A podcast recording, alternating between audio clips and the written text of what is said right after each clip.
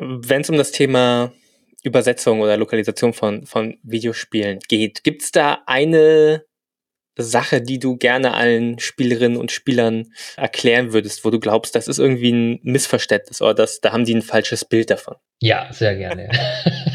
Weil ich, ich kenne es von mir, ich kenne es von mir allzu gut. Also der Gedanke, der jedem durch den Kopf spukt, ist natürlich selbstverständlich, warum sind diese ganzen Sprachausgaben immer so beschissen?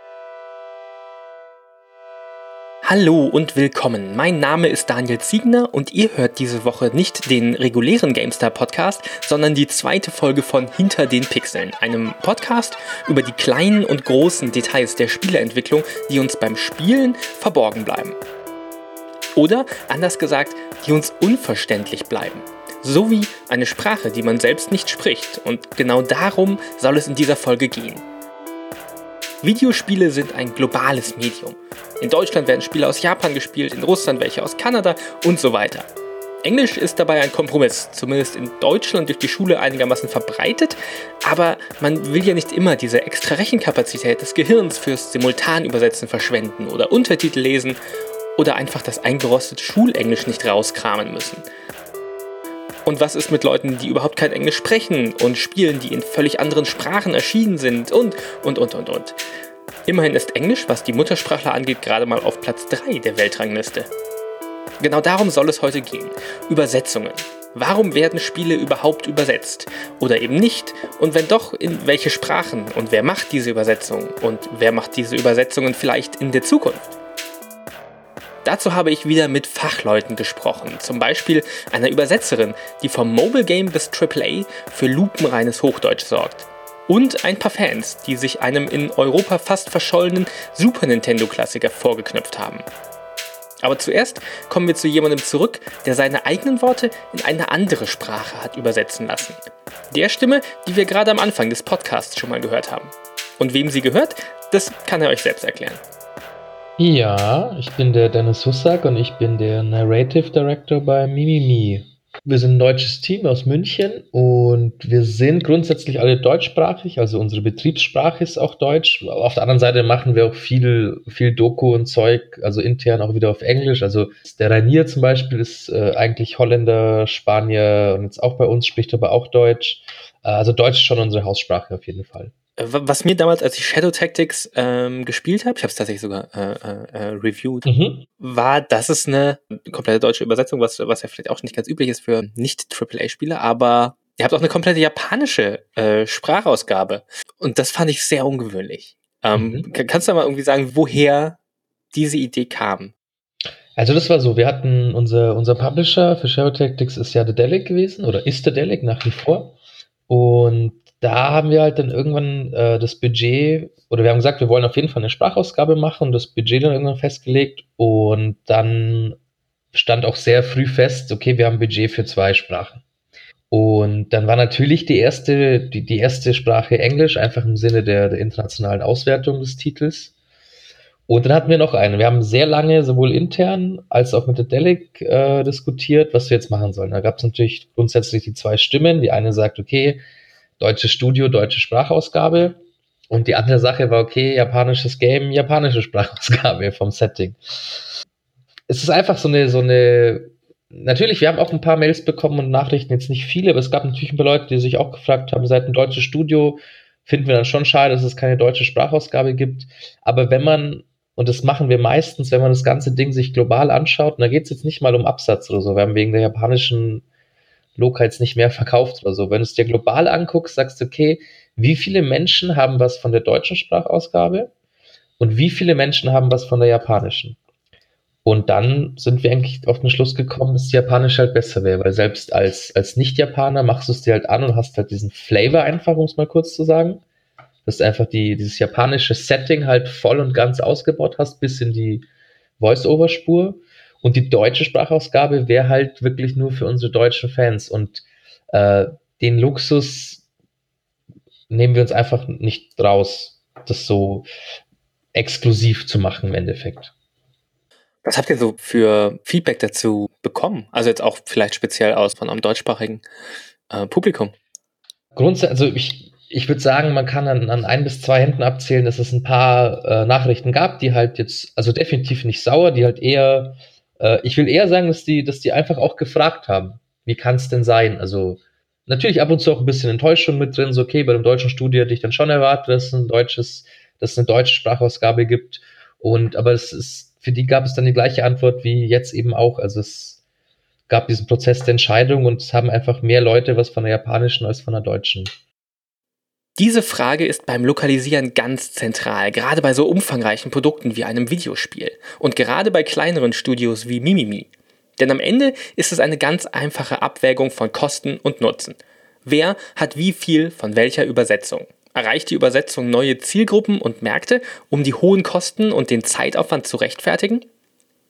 Oft ist die Antwort, gerade bei kleineren Titeln oder bei als unwichtiger angesehenen Sprachen, eher Nein aber äh, vielleicht auch doch. Irgendwie, eigentlich ist eine gute Übersetzung zwar teuer, aber mittlerweile gibt es doch so clevere Computer wie Google Translate und auch verdächtig günstige Discount-Übersetzungsbüros.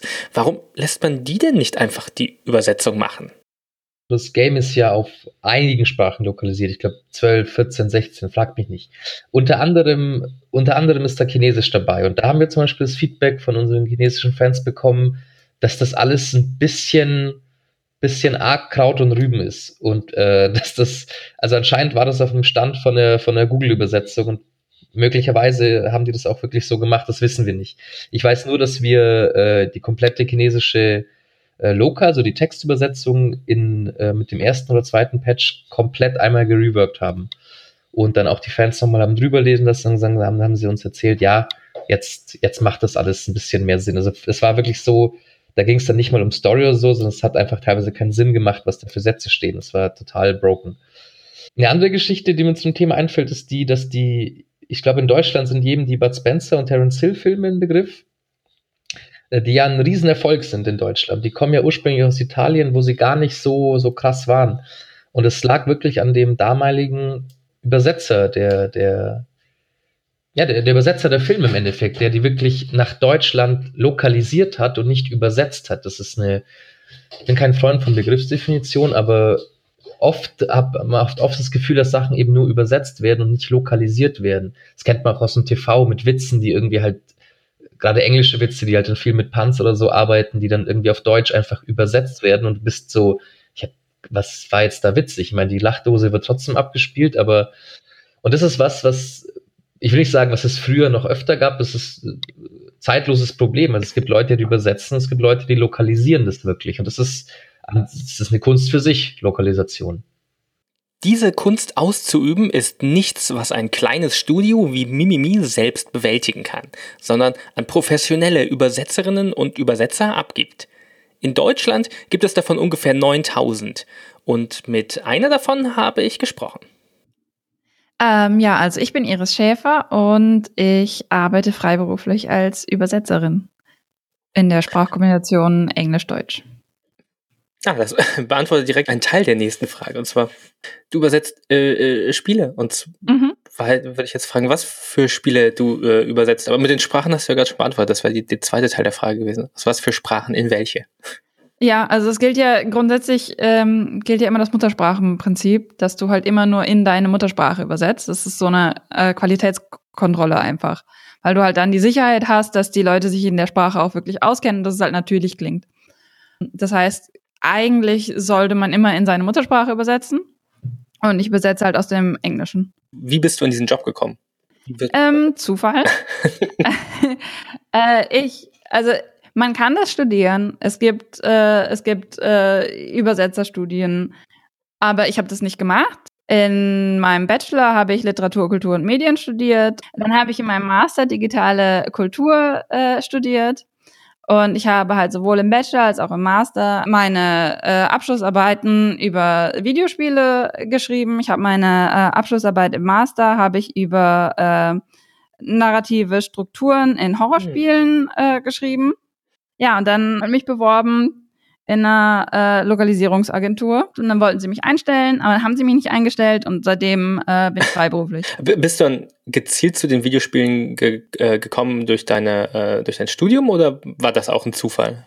Ja, nee, also schon, schon durch mein Studium. Also die Lokalisierungsagentur, bei der ich Praktikum gemacht habe, war halt auch auf Videospiele äh, spezialisiert. Und dann dachte ich, ja, ja, das passt ja, ja ganz gut. Ich kann Englisch, ich kann Deutsch, ich kann Videospiele. Und äh, dann habe ich mich da beworben und ja, bin auch angekommen und seitdem habe ich halt ähm, was dann zu tun. Hast du irgendeine eine Pi mal Daumen Nummer, wie viele Spiele du übersetzt hast, seit du das machst? Das ist eine sehr gute Frage. Ich weiß es tatsächlich nicht. Für 2017 wollte ich mal herausfinden, wie das ist. Und ich äh, habe mal versucht, nochmal alles zusammenzuzählen, was ich 2017 gemacht habe und bin auf 49 Spiele gekommen. Oh wow. Also kleinere Spiele übersetzt man zum Teil halt wirklich komplett.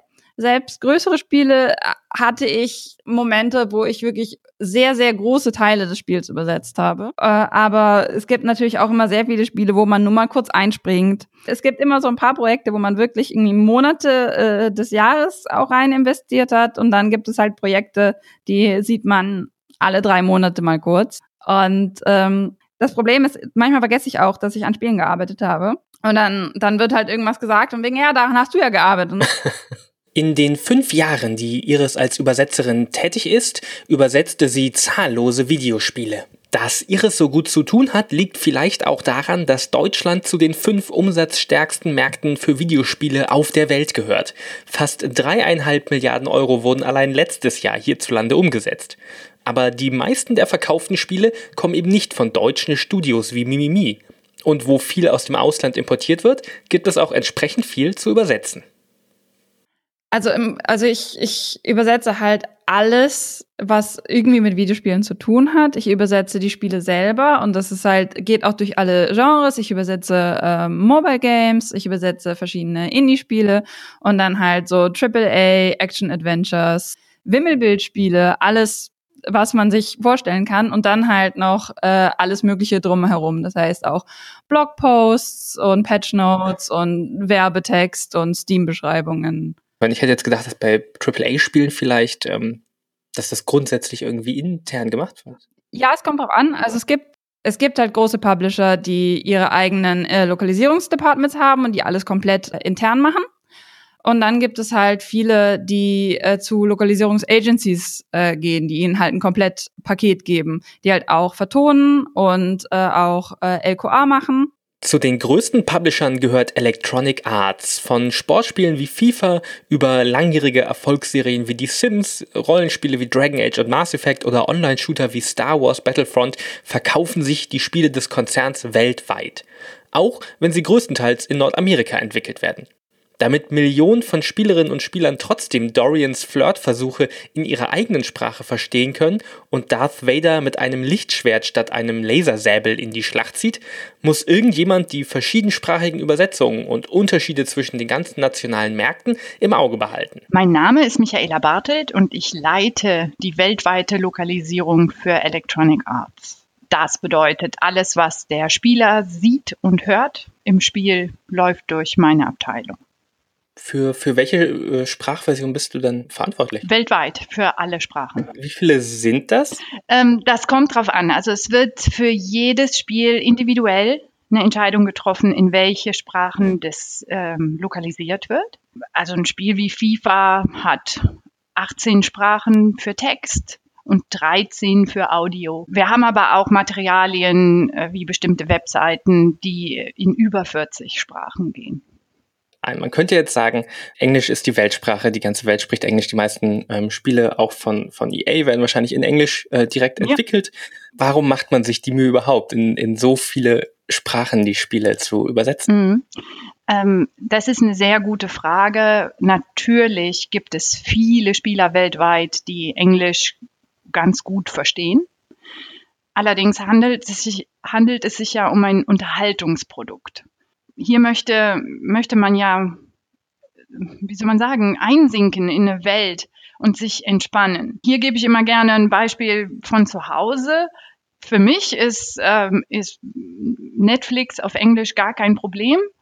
Mein Mann spricht auch sehr gut Englisch, der möchte aber lieber auf Deutsch gucken, weil er sagt, ich möchte einfach mein Hirn nicht so benutzen äh, in meiner Freizeit. Ich möchte mich entspannen und möchte, möchte dies, die Erfahrung auf Deutsch genießen. Hier sehen wir das bei EA so, dass, dass die Sprache einfach nicht im Weg sein sollte beim Spaß, den man mit unseren Spielen haben soll. Spielen auf verschiedenen Märkten. Ähm, eine Sache, die ja auch beim, beim Übersetzen dann, denke ich mir, eine, eine, eine Rolle spielt, ist ja dass man verschiedene äh, verschiedene Märkte erreicht. Ich glaube, das das große mhm. Beispiel, das gerade in den Medien so präsent ist, ist, dass ähm, Hollywood-Filme verstärkt auf den äh, chinesischen Markt mhm. sich ausrichten. Wie groß ist der Einfluss, den so Übersetzungen haben auf auf den Erfolg von? Ja, sehr sehr groß. Es ist so, das ist eine schwierige Sache, das genau festzustellen. Wie viele Spieler hätten das Produkt auch gekauft und gespielt, wenn es auf Englisch wäre?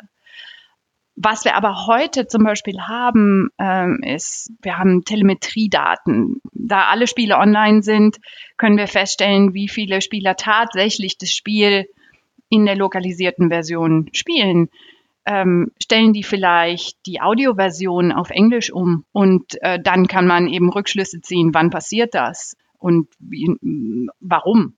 Das gucken wir uns schon sehr genau an. Wir glauben äh, oder wir sind davon überzeugt und haben Daten, dass äh, die Lokalisierung einen großen Einfluss auf den weltweiten Erfolg hat. Gerade im asiatischen Raum wo Englisch zum Beispiel überhaupt nicht so verbreitet ist und gute Englischkenntnisse überhaupt nicht verbreitet sind. Und ähm, da, da ist der, da kann man das schon nachmessen, wie viel, ähm, wie viel Erfolg auch andere Spieler haben, die lokalisiert sind oder nicht lokalisiert sind. Der Weg der Lokalisation geht für die meisten Spielerinnen und Spieler in Deutschland vom Englischen oder Japanischen ins Deutsche. Japanisch ist auf der Liste der meistgesprochenen Sprachen der Welt sogar noch einen Platz hinter dem Deutschen. Bei Mimimi war es trotzdem umgekehrt und das fand ich an Shadow Tactics so spannend. Nicht nur die Übersetzung, sogar das ganze Spiel spielte in Japan, angesiedelt in der Zeit der Edo-Periode zwischen dem 17. und 19. Jahrhundert. Da schleicht man mit einer Gruppe an Ninjas und Samurai an feindlichen Truppen vorbei und deckt eine Verschwörung gegen den Shogun auf. Dennis erwähnte schon den Unterschied zwischen Lokalisation und Übersetzung, also dem reinen Übertragen der Worte in eine andere Sprache und dem Anpassen des Kontextes. Aber wenn keiner der Entwickler aus dem Land kommt, in dem das Spiel spielt, und erst recht keiner in der Zeit gelebt hat, zu der die Geschichte spielt, wie stellt man dann sicher, dass das alles authentisch ist, wenn man die Kultur nur von außen betrachtet und die Sprache gar nicht versteht? Der, die komplette japanische Lokalisation von Übersetzung bis hin zur Aufnahme, da haben wir im Endeffekt nicht wirklich was damit zu tun gehabt, weil wir kriegen es halt zurück und sagen so, ja, klingt, klingt echt japanisch. wir, wir, können ja dann nicht wirklich äh, Feedback geben. Das ist so das mhm. Ding. Ja, jetzt hast du es schon ein bisschen beantwortet, was meine nächste Frage wäre, aber wenn, wenn das, das ähm, bei euch im Haus spricht niemand äh, äh, äh Japanisch? Wir haben, wir haben ein, zwei, drei Leute, die, die Japanisch ja, so ein paar Dinge halt können. Aber jetzt mhm. keiner, der von uns irgendwie fließend oder geschweige denn so einen Text übersetzen könnte, so der dann zu lang dauern, glaube ich einfach. Ähm, aber was sehr witzig war, ich erinnere mich an, wir haben eine Szene, wo jemand, jemand Seppuku begeht und so ein, so ein Gedicht aufsagt. Äh, diese, diese drei Zeile, diese japanischen Haikus, das sind dann, die dauern halt so, keine Ahnung, fünf bis zehn Sekunden. Und dem Hambo ist aufgefallen, als wir die japanischen Voice-Files zurückbekommen haben, ist ihm einfach über die Tabelle halt aufgefallen, so dass die Voice-File, die auf Deutsch sieben Sekunden geht, dass die im Japanischen 46 Sekunden geht. Und da sind wir ein bisschen stutzig geworden. Und äh, da ist dann so ein riesen, ist einfach so ein riesen Gesang drin von dem Typen, bevor er sich den Bauch aufschlitzt. Und das sind auch so Sachen, die wir halt, wo wir dann auch sofort gesagt haben, das lassen wir genauso drin. Wir haben keine Ahnung, was da jetzt so. Wir haben nochmal nachgefragt, anscheinend hat er dann das macht äh, kulturell schon Sinn und das sollte es auch machen, denn es wurde in Tokio übersetzt und aufgenommen. Aber solche Sachen passieren dann auch und das ist genau das, was da passiert ist. Das Ding wurde lokalisiert nach Japan, nicht einfach nur übersetzt. Mhm. Ja, gerade das mit diesen kulturellen Aspekten bei der Übersetzung ist ja auch sowas total Spannendes. Es gibt irgendwie dieses Beispiel mit den, ähm, dieses Pokémon-Bild, wo die Reisbälle irgendwie im Englischen zu Donuts übersetzt werden. Und euer Spiel ist also in, auf, auf Englisch geschrieben, aber äh, spielt ja in Japan. Das, da geht's ja dann auch um eine Form von Übersetzung oder, oder Darstellung von der japanischen Kultur. Wie, wie ähm, ja, wie seid ihr da denn äh, rangegangen? Wie, wie, viel habt ihr da irgendwie recherchiert oder wie habt ihr da ähm, das, das, ähm, die Inspiration hergeholt für, für dieses Japan-Setting? Ja, das, das ist wirklich eine, eine, eine super spannende Frage. Das, grundsätzlich ist, ist das ganze Ding ein Prozess. Also man, uns ist von, vom, vom Start her ist uns eigentlich so sowas wie, wie nennt man das denn? Diese historische, äh, na, dass es historisch stimmt, ist uns eigentlich immer sehr, sehr wichtig. Wir hatten hier eine monatelange Diskussion intern, ob die Wagen jetzt zwei oder vier Räder haben, die, die hinter den Pferden her, hergezogen werden oder rumliegen. Ähm, also da sind wir, wir haben auch einfach ein paar Leute, denen es sehr, sehr, sehr wichtig ist. Aber der Prozess eben, wie du sagst, so ein, so ein historisches Japan, dann in ein, in ein Englisch zu, zu schreiben und auch noch zu vertonen, obwohl es nicht mal deine native Sprache ist. Ähm, ich kann es wirklich nicht anders beschreiben, wie dass du dir Ziel setzt, aber dass einfach ein Prozess stattfindet. Und, ähm, und rauskommt das Ergebnis, was man sich eben anhören kann. Also wir haben ja diese Mission, wo äh, in diesem Nachtlevel, wo Hayato und Aiko sich da so ein bisschen streiten und Yuki sagt so, was ist da eigentlich los? Und das ist dann so ein Momentum, wo wir dann schon einfach auf Storytelling gehen und sagen, okay, wir wollen jetzt diese Dynamik da im Team haben, dass die zwei streiten und der dritte, das dritte Rad am Wagen da so ein bisschen hinterherläuft. Ob das jetzt japanisch akkurat äh, in der und der Zeit ist, da bin ich mir nicht so sicher. Aber das kann dir auch niemand sagen, weil alles, was, was historisch, was wir historisch haben, sind irgendwelche Aufschriften von Historikern oder Briefwechsel aus dieser Zeit. Ich frage mich oft, äh, wie Leute damals geredet haben. Also wie sie wirklich geredet haben, weil davon haben wir keinerlei Aufzeichnungen. Ob es jetzt Japan ist, Rom oder Griechenland, das wird uns immer ein Geheimnis bleiben. Ähm, also immer eine, eine Mischung aus Interpretation und dem, dem wie es halt in, in die Story für die Handlung sein muss, quasi. Genau, wir gehen immer von einer möglichst authentischen, wir gehen immer von einer möglichst authentischen Basis aus und ab einem bestimmten Punkt gucken wir aber natürlich auch so, wo gehen wir da drüber. Wir sind immer noch ein Entertainment-Produkt und kein, äh, naja, keine Historie oder irgendeine, irgendeine akkurate Aufzeichnung von Daten. Aber wir gehen schon immer von einer, von einer historischen Authentizität am Anfang sehr, sehr stark aus und gucken auch immer, dass wir da nicht zu weit weggehen. Hm. Habt ihr denn da irgendwie Berater gehabt oder habt ihr irgendwie einen direkten äh, Draht auch zu Japanerinnen oder Japanern gehabt? Wo sind da so eure, mhm. eure Quellen für, für diese Authentizität? Ganz, ganz verschiedene Sachen. Also wir hatten, auf jeden Fall hatten wir einen, einen Japanologen, mit dem wir da zusammengearbeitet haben, mit dem, mit dem wir da uns öfter getroffen haben und eben auch äh, Sachen mal gezeigt haben, so ist das, ist das noch drin, der uns dann Feedback gegeben haben, dass wir auch versucht haben, äh, so gut wie es geht umzusetzen und bei manchen Entscheidungen aber halt dann, äh, wie bei den Wegen halt gesagt, okay, das, das, am Schluss muss ich dieses Spiel gut spielen. Dann, okay, hier weichen wir jetzt aus dem und dem Grund ab ähm, wir haben im Team ein paar sehr große Japan-Fans, die da mit drauf geguckt haben.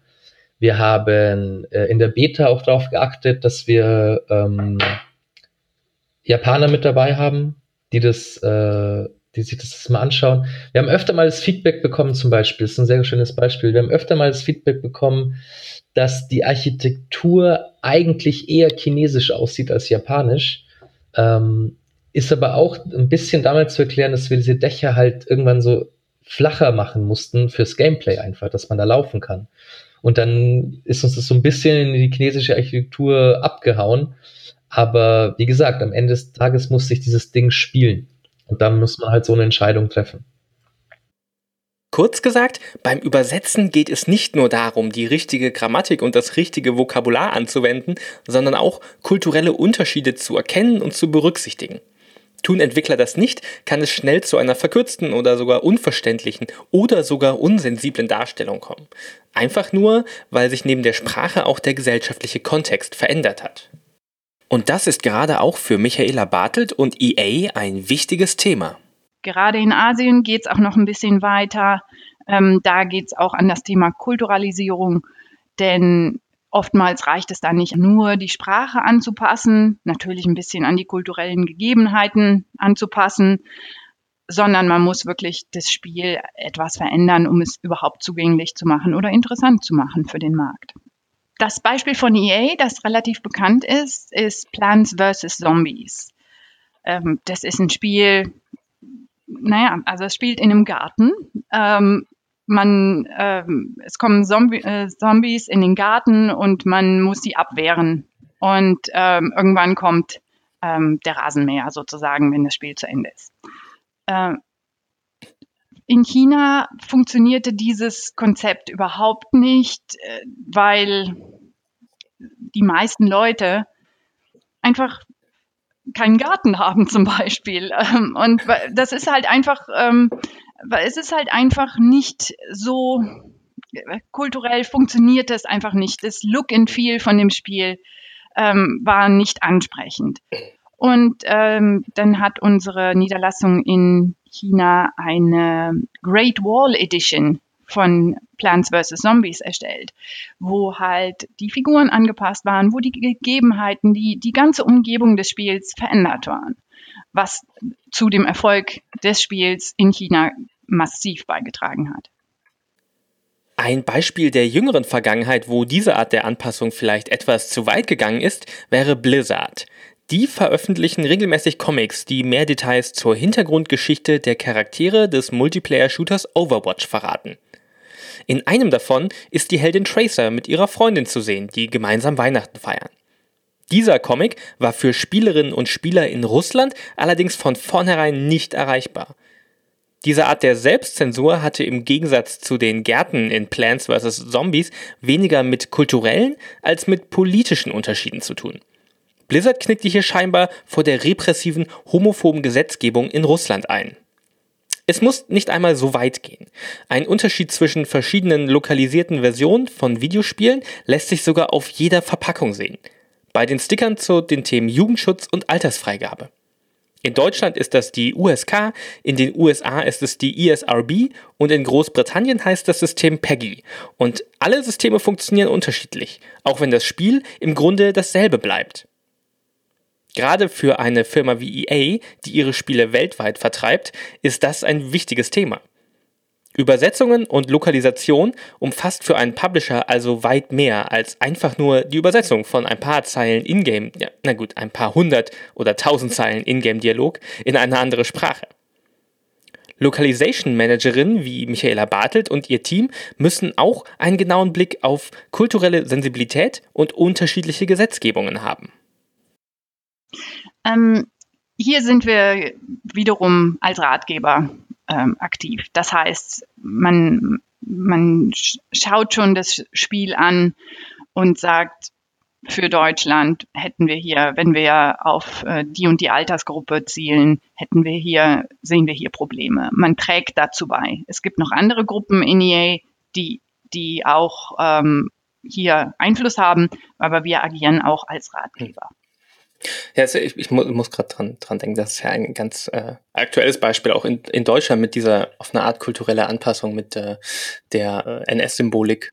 Ja, ja, ja, großes Thema. Also da sind wir, das ist zum Beispiel, wenn, jetzt hatten wir es tatsächlich länger nicht mehr, aber wenn wir solche Spiele haben, äh, sind wir da natürlich sehr aktiv und ähm, sehr sensibilisiert ähm, gerade die, die deutschen Mitarbeiter sind da, sind da sehr aktiv. Und wir haben eben dann auch mit den Entwicklungsteams in der Vergangenheit zusammengearbeitet, um bestimmte Symbole zu verändern, ähm, damit man seine Story noch rüberbringen kann, aber eben äh, keine illegalen oder kontroversen äh, Symbole zeigen muss.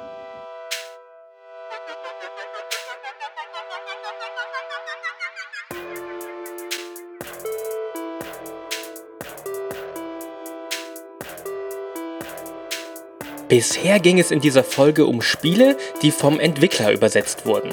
Offiziell und professionell, mit Geld dahinter und den richtigen Werkzeugen.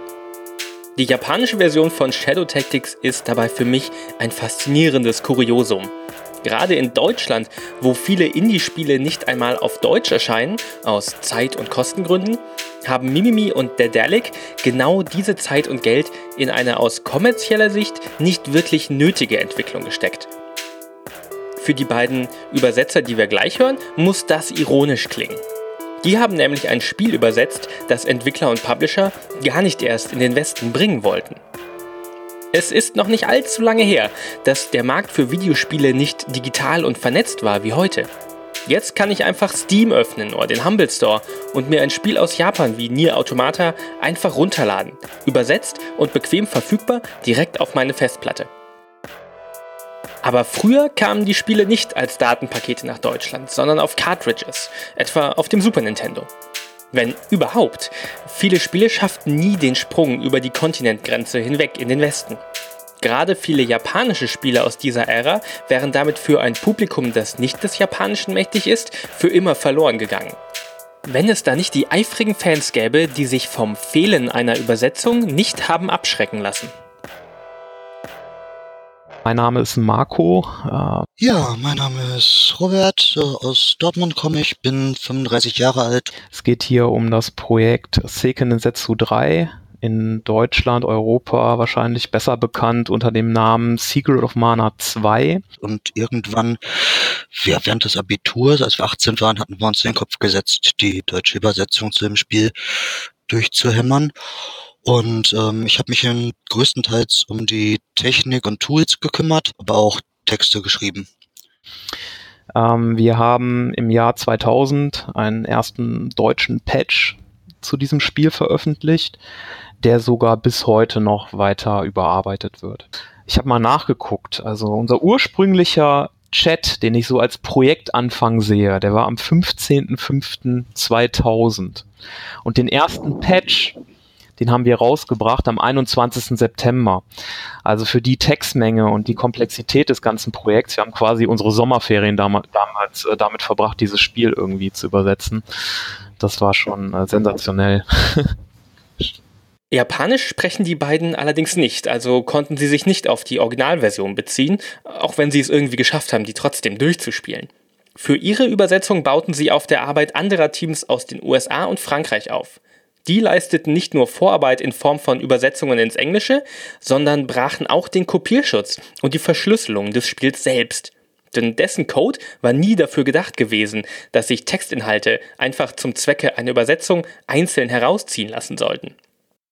Und es war der Beginn eines Projekts, das mit der Veröffentlichung der ersten fertigen Übersetzung noch lange nicht abgeschlossen war. Wie habt ihr dann, dann sichergestellt, dass, dass das äh, inhaltlich alles stimmig ist. Durch viel Testen. Im Spiel ist es wirklich unheimlich schwer. Also wir hatten natürlich einige Tester. Äh, lieben Dank auch nochmal an alle, die uns da Feedback gegeben haben, auch an die über die Jahre hinweg. Ähm, das Feedback kam über E-Mails, in Foren, über Let's Plays und und und. Also wenn es da irgendwelche äh, Situationen im Spiel gab, wo ein Text nicht so gut gepasst hat, dann ähm, haben wir den dann angepasst. Erschwert wurde das dann vielleicht noch durch die, durch den Perfektionismus von mir an der Stelle, der manchmal ein bisschen übertrieben ist, wenn ich, ja, wenn es darum geht, dann einheitliche Textformatierungsregeln fürs ganze Spiel auch noch einzubauen. das heißt, dass die Zeilen auch wirklich immer bis zum Ende ausgeschrieben werden und äh, Wörter nur ähm, abgekürzt werden, wenn es unbedingt nötig ist. Das hat das alles auch nochmal ein bisschen komplexer gemacht. Wir hatten nicht unendlich viele Übersetzer. Ich weiß gar nicht, wie viele wir waren. Vier Personen, glaube ich, hauptsächlich drei. Aber es ist dann doch auffällig, dass am Ende jeder seinen eigenen Stil verfolgt. Und der erste schreibt alle Zeilen immer voll und der nächste macht die letzte Zeile voll und die erste macht dann Zeilenumbruch rein. Und der eine schreibt O mit OH und der andere O nur mit O. äh, das müssten wir dann doch nochmal Genau. Und das ist gerade in den letzten Jahren äh, vor allem geschehen, dass wir da nochmal ein bisschen nachgearbeitet haben. Ja, wie, wie kam es denn dann dazu, dass ihr nach all den Jahren nochmal euch jetzt äh, ähm, dran gesetzt habt? Oder war es so ein permanentes Projekt auch nach der Veröffentlichung? Nee, also mir persönlich kam das aus technischer Sicht. Irgendwann habe ich auf meinem Computer die alten Sourcen gefunden, die ich mit 17, 16 irgendwann geschrieben habe. Ja, mittlerweile arbeite ich irgendwie als Softwareentwickler und sehe da ein paar Sachen doch anders. Und äh, ich habe irgendwann nochmal aus Prinzip ein neues Toolset hinterhergeboxt. Und ich habe es dankend angenommen. nee, nee, nee, du hast es gefunden und hast gedacht, du könntest es nochmal noch mal besser machen es war einfach auch so, wir hatten, nachdem wir den letzten Patch im Jahr 2002 veröffentlicht haben, haben wir einige Verbesserungen am Skript vorgenommen, äh, haben das aber nie released irgendwie. Jeder hat so sein äh, Leben weitergelebt und das war für mich immer so ein bisschen, unsere letzten Änderungen haben nie äh, das Licht der Öffentlichkeit erblickt und ich wollte das immer nochmal überarbeiten. Auch vielleicht passt das ganz gut, das äh, noch, noch zu erwähnen, man, man hat sich ja auch weiterentwickelt, persönlich, über all die Jahre. Wie gesagt, wir haben das damals in, im Teenageralter begonnen, das Projekt. Und heute mit 34 äh, habe ich ein ganz anderes sprachliches und technisches Niveau. Das merkt man der Qualität, glaube ich, auch an. Wenn, mich, wenn ich mich nicht vollkommen irre, hatte unser letzter Patch auch einen Absturz noch, den wir verschuldet hatten Guter und Punkt. den wir dann nie gefixt haben öffentlich. Und ach ja, es ist auch so ein unfertiges Projekt, liegt mir auch immer ein bisschen quer im Magen. Sehe ich genauso. Das kann man ruhig nach zehn Jahren nochmal aufgreifen. Ach, irgendwie kriegt man auch relativ viel Feedback. Ein Kollege aus der Zeit damals hat mir auch das Spiel auf ROMs gebrannt und in eine Cartridge gelötet. Fand ich sehr cool. Und ja, wenn man das dann in ein echtes Super Nintendo steckt und irgendwann was von Eizapfen liest statt Eiszapfen, dann ärgert man sich ja auch ist motiviert.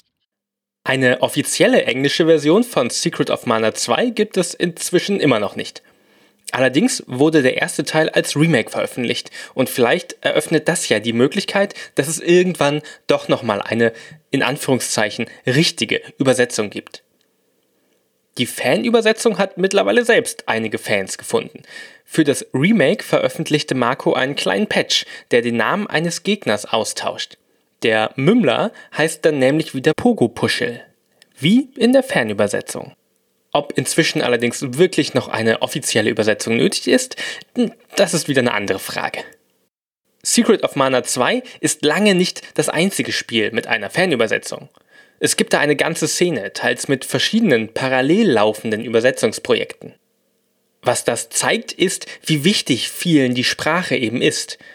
Und dass viele Spielerinnen und Spieler auf der ganzen Welt sogar große Hürden in Kauf nehmen, um ein Spiel in einer für sie gut verständlichen Sprache zu spielen. Nicht zuletzt ein Grund, warum Lokalisation für Studios wie Mimimi so wichtig ist. Merkt ihr das in den Verkaufszahlen, wo äh, ein, ein Spiel erfolgreich ist? So?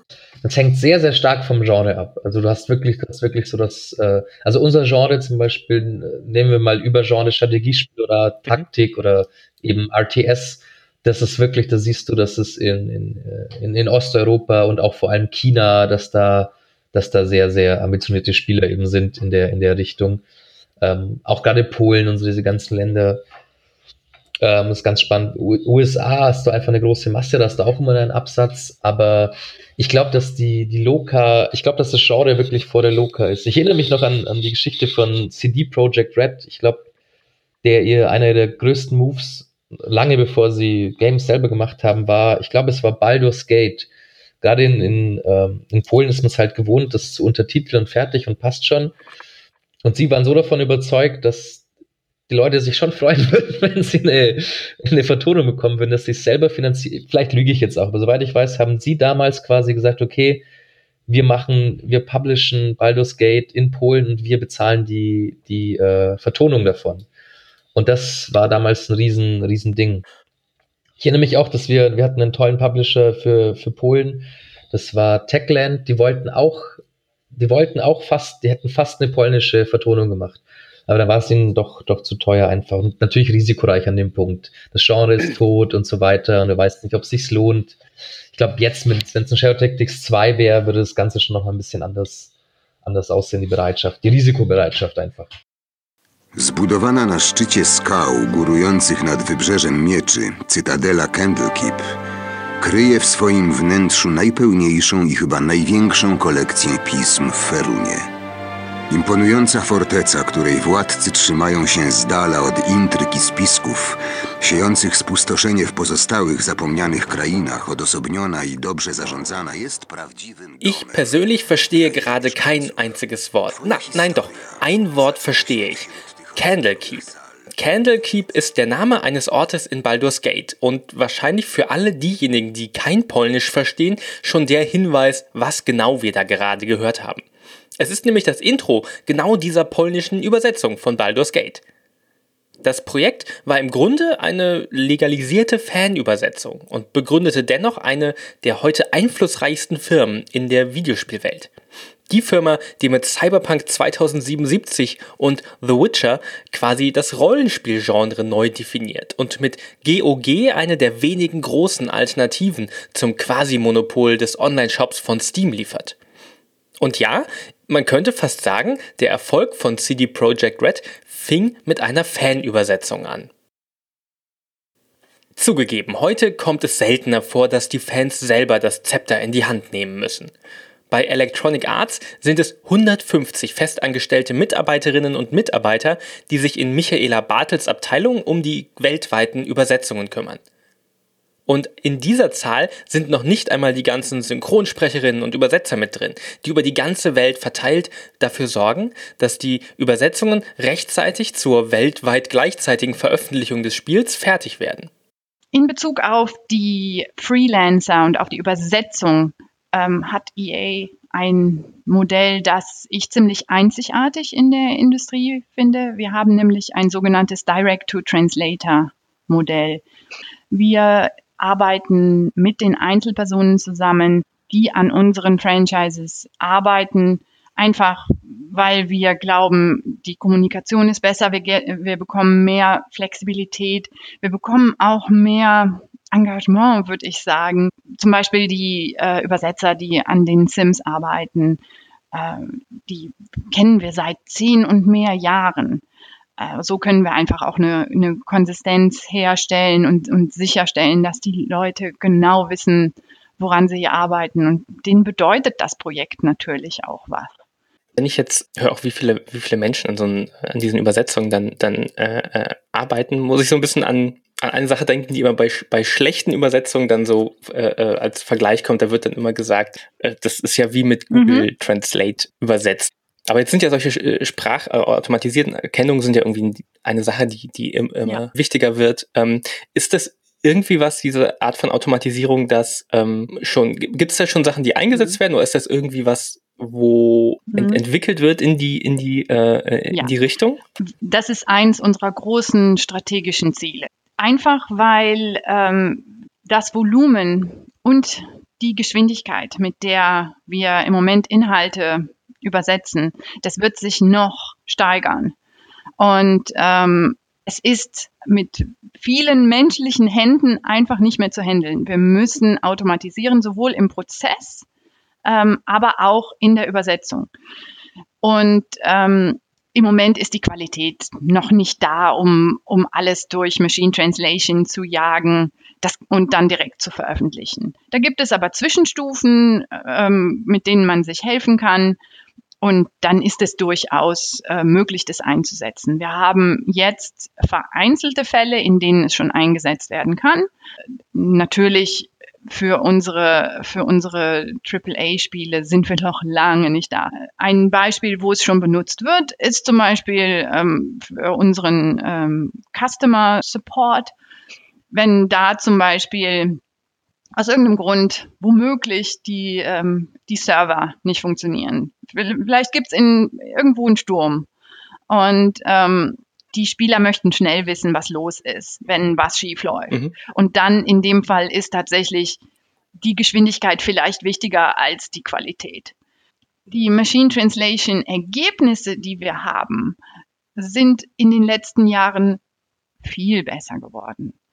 Natürlich braucht man für alles, muss man es noch nachbearbeiten, bevor man es veröffentlicht. Das ist heute. Aber wir sehen, dass die Ergebnisse mit, ähm, mit Neural Machine Translation viel besser werden. Und äh, hier haben wir wirklich Machine Learning. Äh, da, da sehen wir wirklich, dass da exponentielle Fortschritte folgen werden mhm. in den nächsten Jahren, von denen wir natürlich auch profitieren wollen. Denn das, was wir vorhaben, ist nur mit menschlichen Schritten nicht mehr zu schaffen. Um es jetzt mal ein bisschen überspitzt in die andere Richtung zu fragen, ähm, siehst du irgendwo eine Zukunft, wo ähm, so ein komplettes Spiel ähm, ganz ohne Menschen übersetzt werden ähm, könnte? Das ist, um überspitzt zu antworten, wäre das nicht toll? Wäre es nicht toll, wenn du einen Inhalt, ein Spiel in Indonesien aufrufen könntest und sagen könntest, boah, das interessiert mich, ich möchte das in meiner Sprache spielen. Und dann würde es einfach passieren. Sowohl Text als auch Audio. Ich persönlich finde, das ist eine sehr schöne Vision, dass einfach Sprachbarrieren nicht existieren für Spiele. Ähm, hm. Es ist ein bisschen, ein bisschen Science Fiction, Und es ist auch ein bisschen beängstigend, aber ich glaube, dass wir, ähm, dass das etwas ist, wo, worauf wir hinarbeiten können. Ob das wirklich für alles ähm, so sein wird, glaube ich nicht. Aber, aber es kann oder es wird möglich sein, äh, das für bestimmte Inhalte einfach zu machen. Wir reden jetzt hier von der Übersetzung, aber ein anderer Bereich, an dem wir auch noch arbeiten, ist zum Beispiel ähm, Voice Generation. Gut, wir kennen alle Alexa und Siri. Äh, da hört man, mhm. dass, äh, dass das automatisierte Stimmen sind. Das ist für manche Sachen in Ordnung. Ich würde mir aber zum Beispiel von Alexa kein Buch vorlesen lassen. Das wäre mir zu langweilig. Ähm, mein, mein Mann wiederum äh, hat da kein Problem mit. Und ähm, also das, ähm, das sind so Sachen, da wird aber auch sich die Qualität massiv verbessern. Und, ähm, und hier kann man ja schon, wir haben, ähm, es gibt im, auf YouTube äh, Videos, wo man äh, zum Beispiel Obama Videos bearbeitet hat und seine Stimme benutzt hat, äh, um, um Sätze zu erstellen, die er nie gesagt hat. Mhm. Und äh, das ist so ein Bereich, da müssen wir, ich sag mal, als Gesellschaft auch erstmal gucken. Da gibt es so viele rechtliche Probleme, aber mhm. das wird ähm, das wird kommen und, ähm, und wir können da nicht hinten anstehen. Und die Möglichkeiten, die man hat, wenn man wenn das verfügbar ist, die Möglichkeiten sind einfach toll. Denn jetzt im Moment ist es immer eine Riesenentscheidung, lokalisieren wir oder nicht.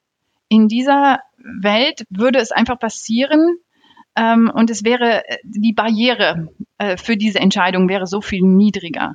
Und das finde ich spannend an der Welt, dass man die Spiele so viel mehr Menschen zur Verfügung stellen kann. Einfach dadurch, dass man in Bereichen, wo es Sinn macht, automatisiert. Das ist ein, schöner Gedanke auch im Sinne der, ähm, was glaube ich gern übersehen wird, dass, dass Übersetzung auch ein, ein Stück weit ja. Barrierefreiheit einfach ist. Ja, auf jeden Fall. Denn was du eingangs gesagt hattest, ähm, klar, viele Leute verstehen Englisch. Aber ist es auch wirklich, ist es dann Spaß, wenn man für die breite Masse, wenn man Inhalte auf Englisch hat oder, oder ähm, konsumiert. Ist es wirklich Spaß oder ist es, naja, ich mache das, weil es nicht anders geht? Und für viele ist es eine Barriere. M müssen wir uns nichts vormachen.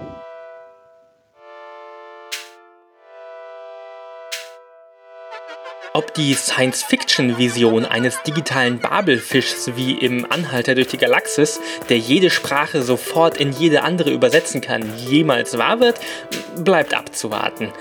Aber vielleicht werden wir die Antwort ja doch noch zu unseren Lebzeiten bekommen. Immerhin stellte Google erst neulich vollautomatisierte Telefonanrufe vor, mit denen ein Computer Termine beim Friseur oder Reservierungen im Restaurant machen kann, ohne dass die Person auf der anderen Seite merkte, dass sie mit einer Maschine spricht. Ganz unvorstellbar scheint es da eigentlich nicht mehr, dass so etwas auch für Übersetzungen zum Einsatz kommen kann. Und wenn, dann ist es auch gut vorstellbar, dass sowas zuerst im so technisch interessierten Medium wie dem der Videospiele zu hören und lesen sein wird. Spaß an dieser Arbeit haben Computer aber bestimmt noch eine ganze Weile nicht. Dafür müsste man ihnen erst beibringen, was Spaß ist. Stattdessen sorgen sie nur dafür, dass wir welchen haben, egal in welcher Sprache wir ein Spiel spielen. Im Moment sorgen auf jeden Fall noch menschliche Übersetzerinnen wie Iris für die besseren Übersetzungen, während Google Translate Witze für die paar schlechten reserviert bleiben. Aber es ist, es ist halt ganz lustig. Also ich, ich kriege halt immer mit, wenn irgendwie zum Beispiel auf Twitter oder äh, manchmal auch auf Facebook irgendwelche schlechten Übersetzungen geteilt werden und Leute dann halt darüber lachen. Und ich weiß halt, äh, also beziehungsweise ich kann mir sehr oft sehr gut vorstellen, warum das passiert ist. Und es ist nicht immer die Schuld des Übersetzers. Also es kann, es gibt, es gibt schlechte Übersetzer, so ist es nicht. Ne? Also und es gibt halt auch, es gibt halt auch oft Übersetzer, die vielleicht nicht, ähm, äh, bei denen etwas einfach nicht ihr Spezialgebiet ist, die aber trotzdem daran gesetzt wurden aus verschiedensten Gründen. Ähm, na, es, es, es, es gibt alle möglichen Faktoren, warum irgendwas so ist. Aber von außen siehst du halt immer nur die schlechte Übersetzung und denkst dir dann so, was ist das für ein Lappen gewesen? Und Und ja, ich weiß nicht, ich finde es halt immer, ich, ich gebe auch öfter meinen Senf dazu, wenn ich halt äh, sehe, dass Leute über irgendwelche schlechten Übersetzungen reden, dann bin ich so, ah, okay, ja, das lag wahrscheinlich daran und daran. Ob Übersetzerin oder Narrative Designer, die Menschen hinter den Spielen wissen ganz genau so gut wie die Spielerinnen und Spieler, die auf Twitter und Facebook lästern, wenn eine Übersetzung schlecht ist. Äh, und es kann so viele Gründe haben, warum eine Übersetzung nicht gut ist. Inzwischen ist es fast eine Stunde her, aber vielleicht erinnert ihr euch noch an den Anfang dieses Podcasts. Da sagte Dennis nämlich das hier der Gedanke, der jedem durch den Kopf spukt, ist natürlich selbstverständlich, warum sind diese ganzen Sprachausgaben immer so beschissen? Bis auf drei oder so in der gesamten Branche. Und es ist wirklich interessant, dass wir zum ersten Mal im Studio waren, habe ich das gesehen. Da werden teilweise die, die, die Studios bekommen teilweise Excel-Sheets, wo ein Name, ein Geschlecht und daneben die Voice-Zeile steht. Und das war's. Es gibt keine, es gibt keine Lore, es gibt keine, teilweise einfach aus dem Grund, weil sie an dem Zeitpunkt noch nicht mal existiert. Das klingt, es klingt mega, mega komisch und weird äh, von außen. Und dann sagt sie, hey, aber wie schreiben die denn die Texte, wenn sie das noch nicht haben? Bei Games passiert so viel parallel. Eben unser, unser, unser Partner in England uns da auch Geschichten erzählt, dass sie da Sachen aufnehmen, dann gehen sie ins Review dann kommt vom Review, ach so, nee, das ist jetzt ein Mann. Ach so, nee, der, den gibt's gar nicht mehr.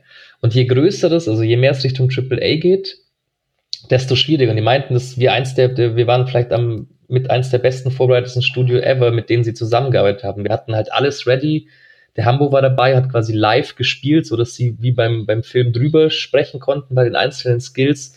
Und ich glaube, das ist ein großer Faktor gewesen, warum, warum wir da einfach so eine gute Qualität hatten, dass wir wirklich, wir haben da sehr, sehr filmisch gearbeitet. Wir haben den, den Actors so viel gegeben, wie wir irgendwie nur konnten. Und in dem gleichen Studio wurde auch äh, Horizon Zero Dawn und so weiter vertont.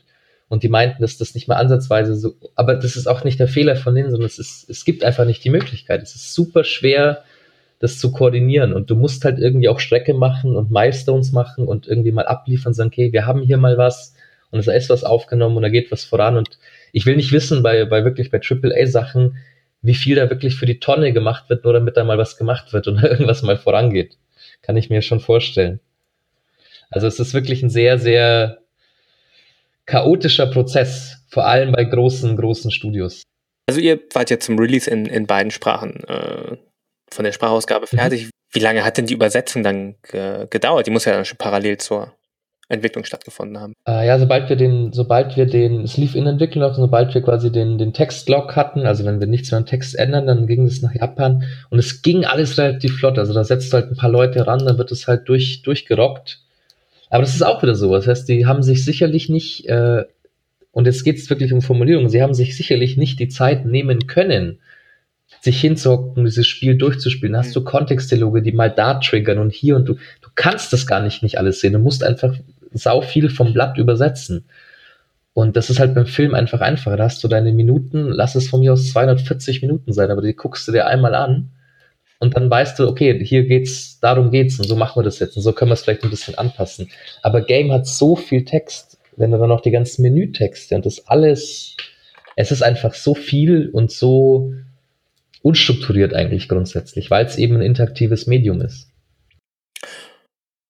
Zum, zum Abschluss eine Sache, mhm. äh, und zwar gibt's gibt's irgendwie ein Missverständnis oder eine Sache, die Spielerinnen und Spieler über Übersetzungen haben von Videospielen, wo du denkst, das, das, das wurmt dich irgendwie, das willst du irgendwie aufklären oder das, das also ich weiß nicht, ob es mich, also ich weiß nicht, ob ich Wurm sagen würde, aber es gibt natürlich super viele Missverständnisse, was Übersetzungen angeht. Es gibt, es gibt ja ähm, super viele, ähm, also jede schlechte Übersetzung wird ja endlos geteilt. es gibt ja immer wieder so, ja, guck mal, ah, wie schlecht die sind und die wissen gar nicht, was sie da tun. Und, ähm, und das ist halt, das hat halt sehr viel damit zu tun, dass Leute einfach die Prozesse nicht kennen. Und das ist halt auch, also es, es gibt, Prozesse können sich sehr unter, unterscheiden. Also das, was ich dir mhm gesagt habe, ist ja quasi das, wenn alles gut funktioniert. Na, und es kommt natürlich auch immer sehr auf den, auf den Kunden an, wie involviert der Kunde ist. Und es gibt natürlich auch die Situationen, wo die eben Dinge geschickt werden ohne viel Kontext und wo äh, Kunden sehr lange brauchen, um zu antworten oder ob sie überhaupt antworten oder ob die Antworten nützlich sind. Ähm, und dann hast du halt oft auch die Sache, dass äh, ja, Übersetzungen, Lokalisierung kostet Geld und es gibt immer Möglichkeiten und Angebote, die sehr günstig sind. Und ähm, ja, und wenn, wenn sich halt ähm, Publisher für sehr, sehr günstige Angebote entscheiden, dann äh, ist da halt oft nicht Platz für alle Schritte, die, ähm, die halt nötig wären, um halt eine, eine hochqualitative Übersetzung zu machen. Und du hast halt oft bei, bei wirklich sehr, sehr günstigen, es gibt ja auch alle möglichen Portale und Sachen, wie du halt ähm, oder, oder es wird halt einfach alles komplett nach, ähm, nach, nach Indien geschickt äh, und halt äh, nicht mit Muttersprachenprinzip gearbeitet. Und es gibt halt alle, alle möglichen Umstände, die oft aufs Geld hinauslaufen und wie viel Geld investiert wurde und wie aktiv die, die Kunden daran dabei waren, die halt beeinflussen, wie die Übersetzung am Ende aussieht und was für Informationen die Übersetzer bekommen haben. Und ähm, ja, und also ich finde, ich finde das sehr interessant, dass ähm, bevor ich damit angefangen habe und wenn ich schlechte Übersetzungen gesehen habe, dann habe ich mir auch an den Kopf gefasst und habe gedacht, wie kann das passieren? Und jetzt bei so vielen Dingen gucke ich mir das an und bin so, oh, ich weiß, wie das passiert ist. Und ähm, ja, es ist, ist also es gibt dir so viel ein, ein, ein so komplett anderen Blick darauf, wie Fehler passieren. Und das ist ja auch das, das, das, das Spannende daran, dass wenn du deine Arbeit gut machst, dann bemerkt sie niemand. Na, also das, das ist ja, das ist ja die, die, die Krux an dieser Arbeit. Je besser du bist, umso weniger fällst du auf. Und wenn du einen Fehler machst, fällt es halt äh, äh im Vergleich halt sehr auf. Michaela Bartelt habe ich dieselbe Frage gestellt. Die nach dem großen Missverständnis, das sie am liebsten aufklären würden. Nach der Sache, die Spielerinnen und Spieler vielleicht nicht wissen, weil woher sollen sie es auch wissen? Über das Thema Übersetzungen. Ich glaube tatsächlich, die Tatsache, dass Lokalisierung parallel mit der Entwicklung stattfindet. Das ist etwas, was sich viele nicht klar machen. Wir arbeiten niemals an einem fertigen Produkt. Und gerade heute äh, mit Live Services, es geht immer weiter, es wird immer weiter entwickelt und es kommen immer mehr Inhalte, es ist niemals fertig. Und parallel dann zu dieser Entwicklung die Lokalisierung zu liefern für Text, für Audio, ähm, ist eine große Herausforderung für, für die Qualität einfach. Und ähm, das finde ich die Tatsache, dass äh, die Spieler am gleichen Tag ähm, das Spiel auf, ähm, auf Englisch und in 18 anderen Sprachen herunterladen können, ist wirklich jedes Mal so eine große Leistung von meinem Team, dass ich mir wünschen würde, das wüssten mehr Leute zu schätzen. Übersetzerinnen und Übersetzer haben wirklich nicht den dankbarsten Job. Sie sorgen dafür, dass wir ohne es wahrzunehmen oder weiter darüber nachdenken zu müssen, mehr Spaß an einem Spiel haben oder es überhaupt erst verstehen können. Wenn sie ihre Arbeit gut machen, dann kriegen wir das gar nicht mit, dann bleibt ihre Arbeit komplett unsichtbar. Aber wenn mal jemand etwas verbockt, sei es aus Zeitdruck oder Geldmangel, weil es zu wenig Informationen von den Entwicklern gab, die Tools nicht funktioniert haben oder vielleicht wirklich Google Translate zum Einsatz kam, dann kriegen wir es als Spielerinnen und Spieler auch wirklich mit.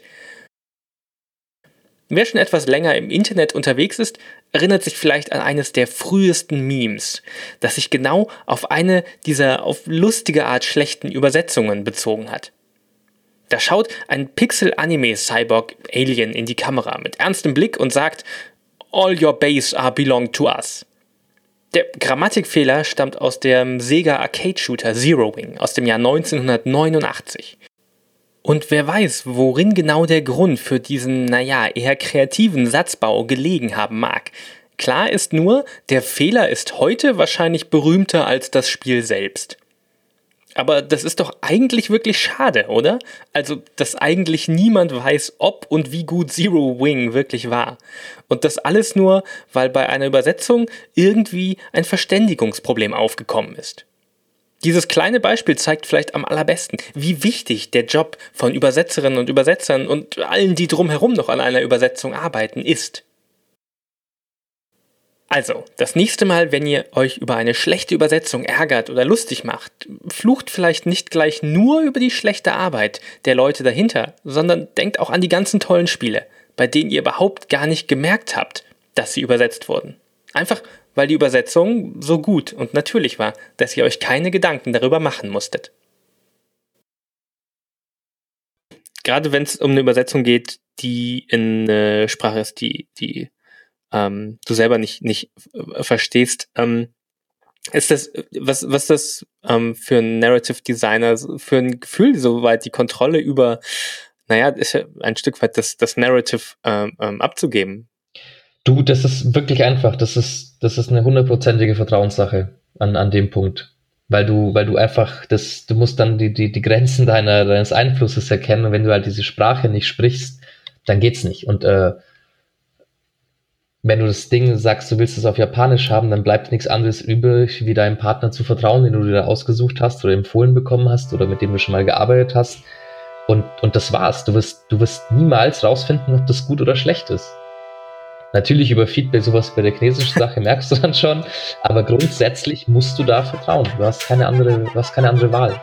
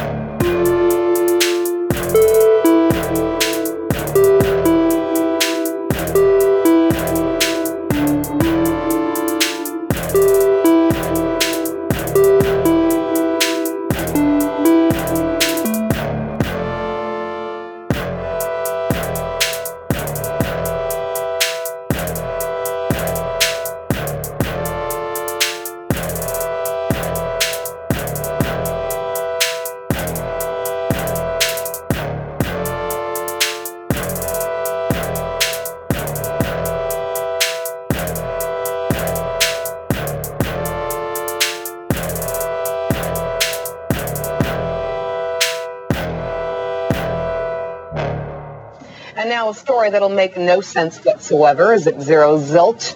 But here it is. There's a new phrase creeping into our language from the internet. And it goes like this.